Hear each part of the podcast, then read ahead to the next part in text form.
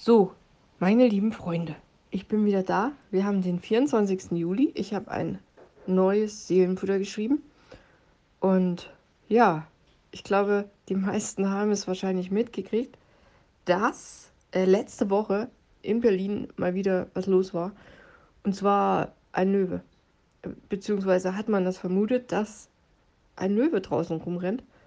Eine Löwin. Ja. Und ja, Irgendwer hat ein Video gedreht, man konnte es nicht deutlich genug sehen. Hm. Und schnell wurde dann eine Löwin vermutet. Und naja, großer Aufriss. Die Löwin musste natürlich wieder eingefangen werden, wenn sie denn da draußen rumläuft, bevor sie da irgendwie jemanden angreift oder ja, sonstiges Unheil stiftet. Es gab Haleys, die sind hier drüber geflogen. Es ging mitten in der Nacht los. Irgendwie um 0 Uhr gab es die erste Meldung aufs Handy. Freilaufendes Wildtier hieß es da erstmal nur. Und also nichts von Löwen. Um 4 Uhr gab es die nächste Warnmeldung aufs Handy, dass es ein Löwe sein soll. Naja, lange Rede. Es stellte sich als Fake raus, der Löwe ist mit sehr hoher Wahrscheinlichkeit kein Löwe, sondern ein Wildschwein. Hm ja, gibt verschiedene Meinungen dazu. Die Polizei ist natürlich groß aufgefahren und äh, mit Hundertschaft sind sie wohl durch den Wald sogar. Und ich habe so ein Panzerfahrzeug, ist an mir vorbeigefahren. Ich musste nämlich in das Gebiet des Löwen, beziehungsweise war ich schon im Gebiet des Löwen, aber ich musste näher ran, da wo sie die Löwen vermuten, um zur Post zu fahren. Jetzt kommt es, ich musste einen Brief fürs Finanzamt, einen sehr wichtigen Brief zur Post bringen und ich musste das per Einschreiben machen. Deswegen konnte ich es nicht irgendwo in den Briefkasten. Musste quasi in das Löwenhöhle fast. So hat sich zumindest angefühlt. Und ja, ich habe das so ein bisschen verwurstelt und ein Seelenfutter draus geschrieben und ich hoffe, es gefällt dir. Also, gefunden habe ich ein Foto. Es ging ja lustige Fotos rum danach. Da hat sich das Netz ja schon ziemlich lustig gemacht. Und ich habe ein Löwenkostüm gefunden jemand hat das auf den Boden gelegt, ist so ein, so ein Löwenkostüm, halt so ein Anzug, und hat dazu geschrieben, verkaufe Löwenkostüm, nur einmal getragen, Preis Verhandlungsbasis. Das fand ich sehr lustig. Und ich habe folgendes dazu geschrieben. Letzte Woche wurde im Berliner Süden eine freilaufende Löwin vermutet. Prima, hier wohne ich. Meine aktuelle Situation fühlt sich irgendwie auch nach Löwengrube an. Passt also. Während ich draußen die Sirenen von vorbeifahrenden Einsatzfahrzeugen auf dem Weg zur vermeintlichen Löwen hörte, erinnerte ich mich an Daniel in der Löwengrube. Kannst du lesen in Daniel Kapitel 6 in der Bibel. Ja, darum geht es. Ein Kerl aus der Bibel, dem eifersüchtige Konkurrenten eins reinwürgen wollten. Lange Rede. Daniel wurde vom damaligen König in eine Löwengrube geworfen hilflos den wilden Tieren ausgeliefert. Na Prost Mahlzeit. Dabei war Daniel ein sehr gläubiger Mensch. Und das, aber das bewahrt ihn und viele andere leider nicht vor den Löwengruben des Lebens. Ganz im Gegenteil. Der Glaube ist bei Daniel sogar der Grund dafür gewesen, also für seine Schwierigkeiten, dass er in dieser Löwengrube gelandet ist. Daniel ging der Arsch sicher auf Grundeis, habe ich geschrieben in einer Grube zusammen mit Löwen.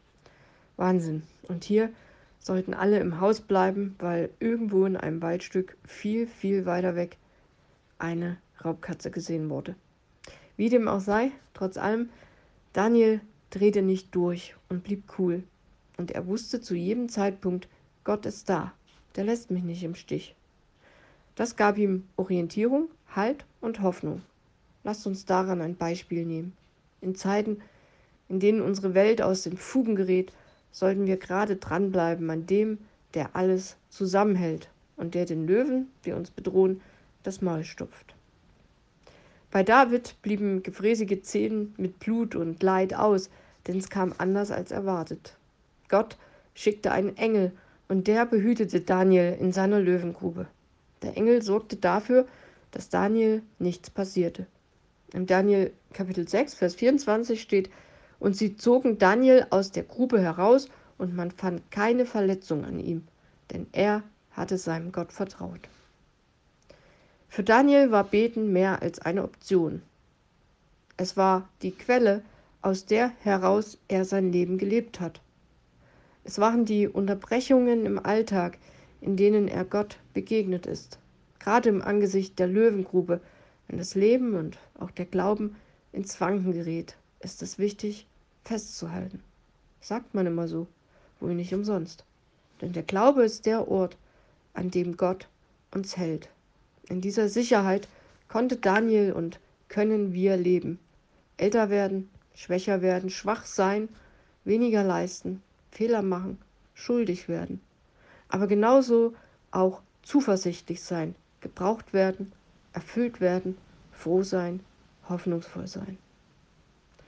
Welchen Löwen auch immer du gegenüberstehst. Im besten Fall entpuppt er sich als Fake. Berlin hat Schwein gehabt. Also dieser Löwe, angebliche Löwe, stellte sich als Wildschwein heraus. Und ja, falls du wirklich einem echten Löwen in Form von, keine Ahnung, Krankheit, Arbeitslosigkeit, Problemen mit den Nachbarn, mit dem Vermieter, wem auch immer, ja, wenn du wirklich einem echten Löwen im übertragenen Sinne gegenüberstehst, dann versuch nicht durchzudrehen und denk immer dran, dass Hilfe von oben kommt, spätestens rechtzeitig. In Daniel Vers 28, Kapitel 6, also Kapitel 6, Vers 28 steht, er, also damit ist Gott gemeint, rettet und befreit. Er vollbringt Zeichen und Wunder, sowohl im Himmel als auch auf der Erde. Daniel hat er aus, der, aus den Klauen der Löwen gerettet. Ja, vielleicht denkst du ab und zu dran zurück, dass Daniel eine, also ich glaube, eine wirklich auswegslose Situation hatte, wenn er dann in eine Erdgrube geworfen wird mit, mit Löwen. Das ist so skurril. Und es zeigt doch, wie verzweifelt er ist. Also hätte sein können, er war da drin und ich weiß nicht, ob er. Ich glaube, er ist nicht hektisch hin und her gerannt und hat versucht rauszukommen, sondern er hat vertraut. Und ich glaube, das ist manchmal bei uns im Leben leicht gesagt, aber ähm, das Einzige, was wir tun können. Oder das Wichtigste, was wir tun können, vielleicht nicht das Einzigste. Ich wünsche dir jetzt eine schöne Woche und ich bin morgen wieder da, plane ich zumindest. Bis dahin. Tschüss.